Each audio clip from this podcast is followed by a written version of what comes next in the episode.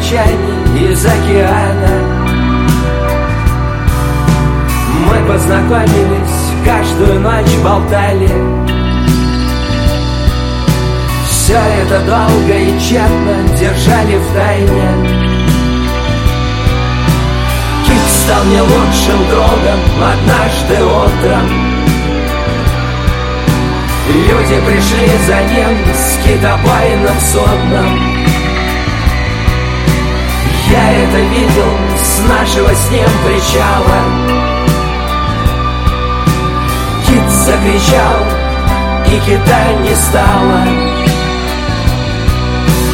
Кит закричал, и кита не стало. Кит закричал, и кита не стало. Закричал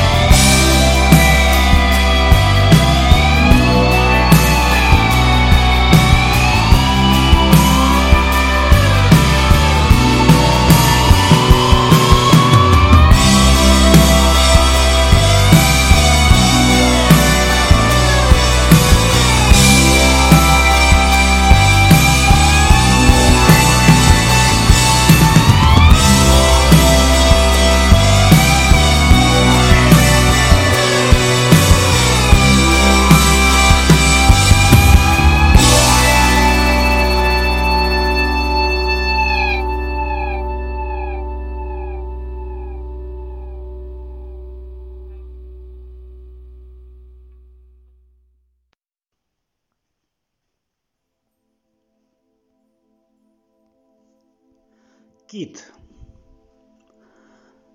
Я сидел за барной стойкой на своем излюбленном месте.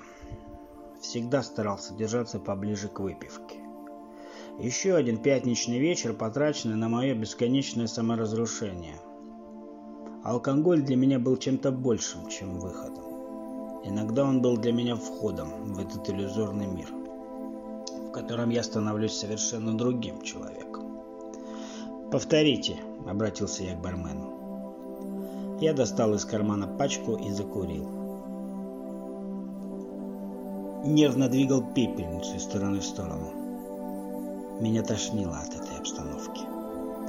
Иногда хотелось просто прижаться как можно ближе к стойке и выблевать все свои эмоции, а затем наблюдать, как они медленно растекаются по идеально плоской поверхности.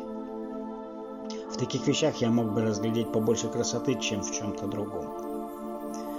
Кто-то дернул меня за руку. «Эй, приятель!» Я повернулся влево и увидел худощавого парня. Мы были незнакомы, но он смотрел на меня так, словно мы были знакомы уже пару десятков лет. «А ты меня ни с кем не перепутал?» «Ты ведь тот парень, что написал книгу «Жизнь и смерть одинокого кита».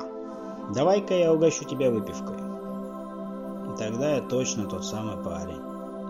Он заказал нам виски, в ближайшие полчаса он расспрашивал меня о том, что подтолкнуло меня на написание этого романа.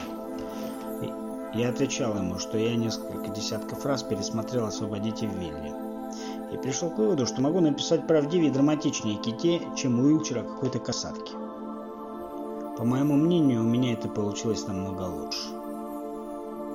На самом деле книга издалась в ограниченном тираже. Многие редакции отказались выпускать подобную литературу по причине того, что кит убивает всех своих сородичей, чтобы оплодотворить как можно больше самок, а затем вымывает своей семенной жидкостью следы предыдущих китов. Редакторы повесили ярлык «Цензура», но я отказался что-то менять, ведь я хотел передать самую суть драмы в жизни китов передать их чувство одиночества и спасения ради продолжения своего рода. Ближе к полуночи меня начало тошнить. Не от того, что я выпил лишнего, а от осознания того, что я вновь сижу в этом баре. Я бы хотел экранизировать твой роман. Я посмотрел на этого парня сквозь туманные клубы дыма и вопросительно кивнул головой в его сторону. Знаешь, я перечитал твою книгу раза три и понял, что фильм зайдет людям намного больше. Я ухмыльнулся. Я понимал, что этот парень просто прикалывается или пытается ко мне подкатить. В принципе, и то, и другое меня раздражало. Даже если бы это был не обычный дешевый режиссеришка, а Стэнли, мать его, Кубрик, то сценарий все равно бы забраковали на начальной стадии. Послушай, мы могли бы ставить его на закрытых показах. Закрытые показы – это то же самое, что и порнокинотеатры. Люди чаще приходят на них, чтобы скоротать время, перебил его я. Наступила пауза. Мой собеседник был огорчен моим отказом, но не подавал виду. Осознав, что мой мочевой пузырь вот-вот взорвется, я удалился в уборную. Я встал и почувствовал, что ноги меня больше не держат, я уже достаточно пьян. Обратно я решил не возвращаться. Я всегда уходил по-английски. Миновав уборную, я вышел на улицу. Пройдя пару десятков метров, я увидел причал и сдался. Остатки моего алкоголя смешивались с водой. В темном небе скалилась луна, а я медленно вдыхал прохладный воздух и наблюдал за тем, как мой кит выныривает из воды, машет мне плавником и вновь скрывается в темных глубинах в надежде на то, что он остался последним китом в этом мире.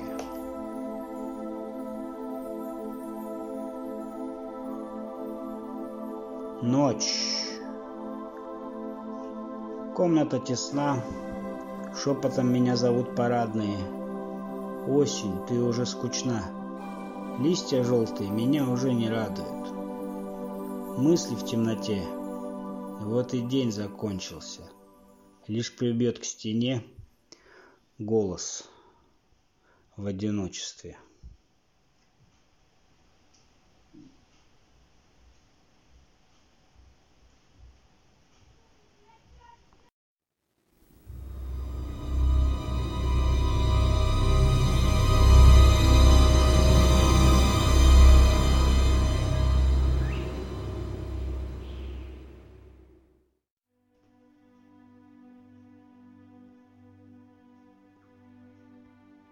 Выход из матрицы.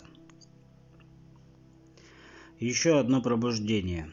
Выдуманная темнота за окном, неоновые огни фальшивой рекламы освещают мою комнату. Стены, которые, скорее всего, придумал я сам. Осознание того, что реальность не совсем то, чем является на самом деле, приводит тебя в состояние смятения.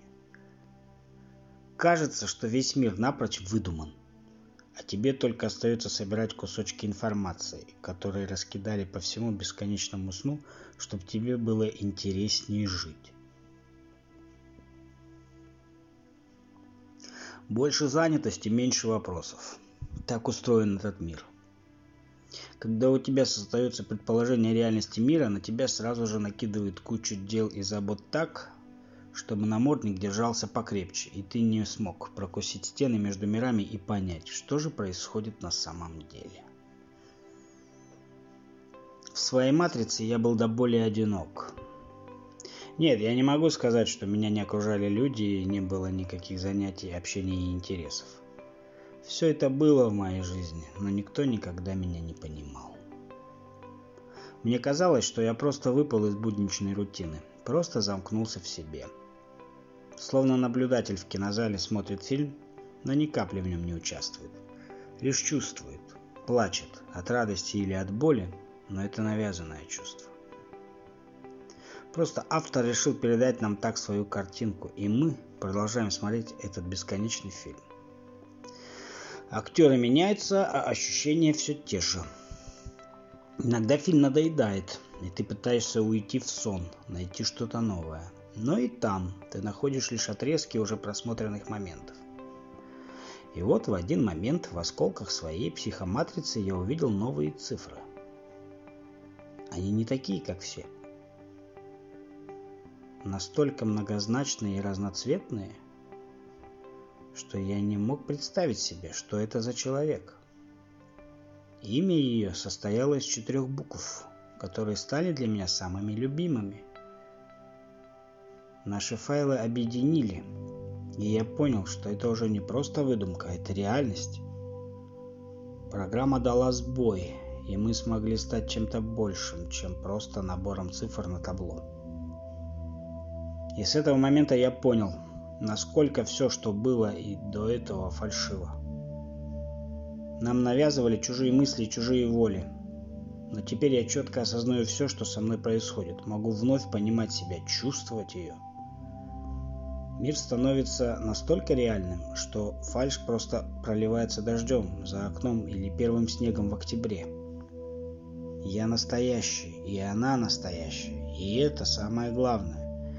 Теперь я могу верить в то, что в этом мире есть что-то прекрасное, необычное и загадочное. То, что еще не смогли сделать шаблоном и подсыпать нам в кофе. Я знаю, что это самое настоящее чудо. Самое настоящее. Без фальши.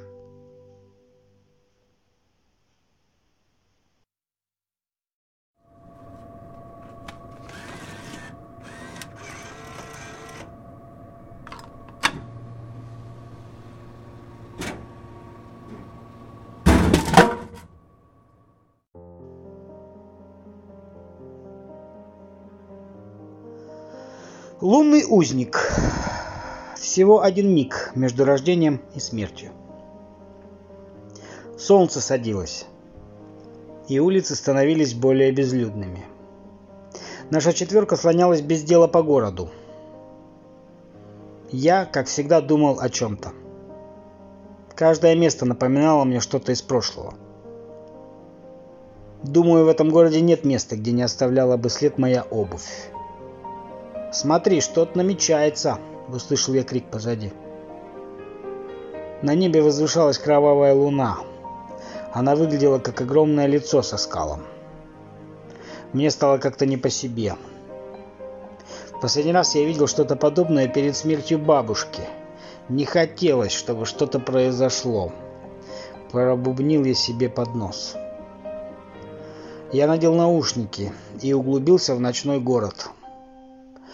Я любил забывать о зловещих шумах машин и чьих-то криках отчаяния. Раньше я думал, что всем рано или поздно подают руку спасения. Но, как оказалось, мы, подобно барону Мюнхгаузену, сами должны вытаскивать себя за волосы из болота. И никто не спросит, коротко ли я подстрижен или нет. Кто-то дернул меня за плечо. Я повернулся. Это был один из моих друзей – я снял наушник. «Мы идем на крышу, ты с нами?» – спросил он. Я кивнул головой и свернул на их маршрут. Ночь как будто окутывала каждый переулок этого мира. Ночью думается легче. Ночью можно узнать, как решить любую свою проблему, простить любого человека, поймать небесную эйфорию, но... Но ночью те ситуации и люди крепко-крепко спят, и ты не в силах разбудить и сказать то, что не сказал бы при солнечном свете. Световой обман солнца порой заставляет нас лгать, хотя я бы ни за что не согласился жить вечной ночью.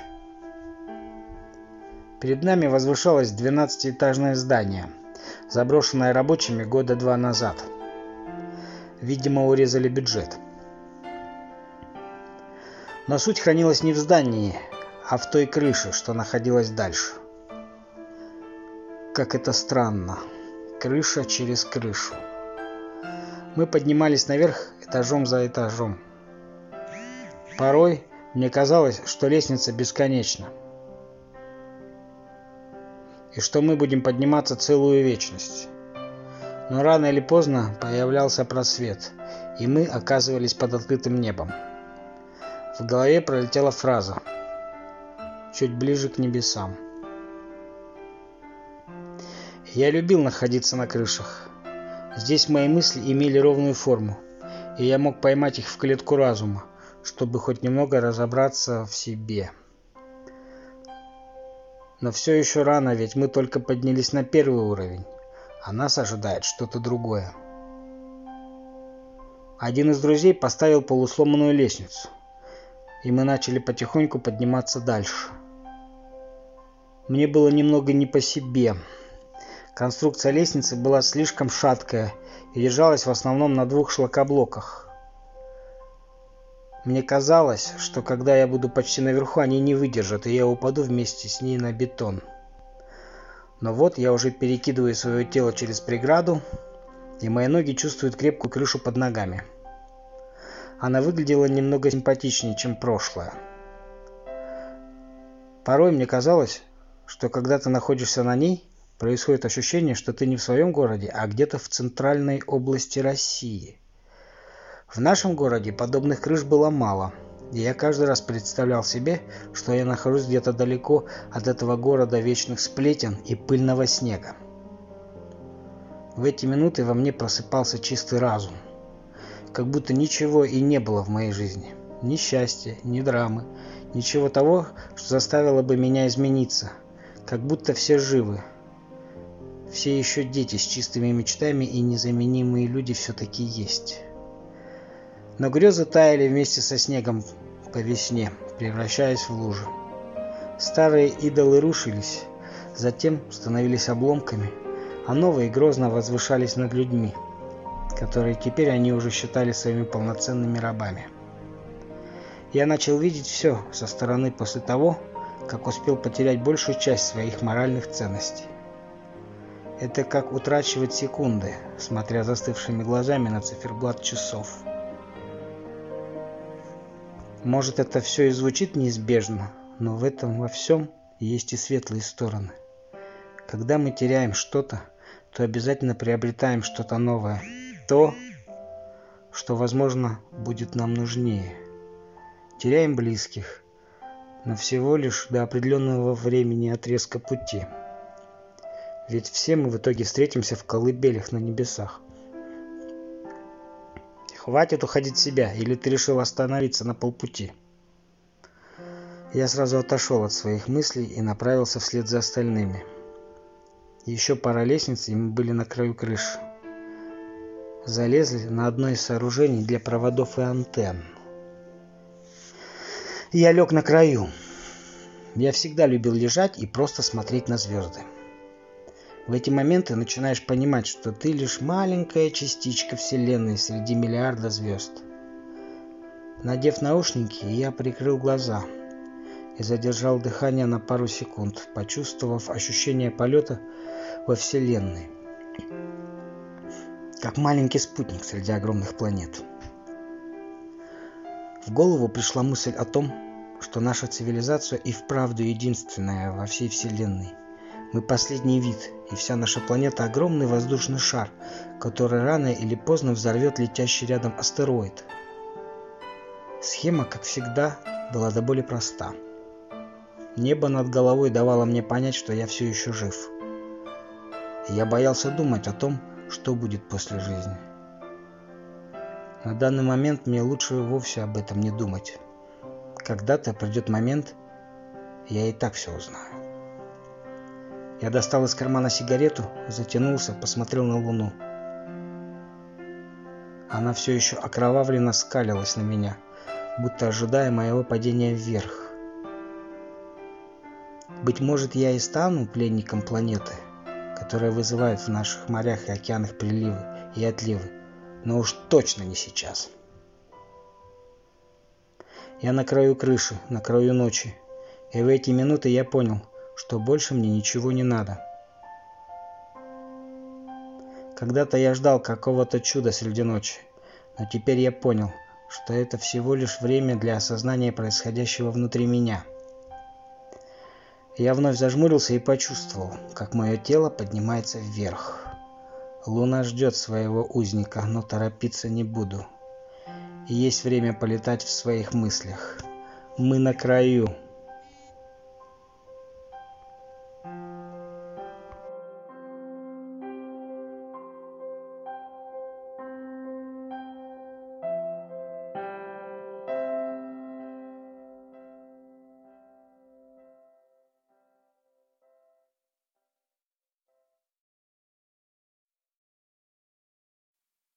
You.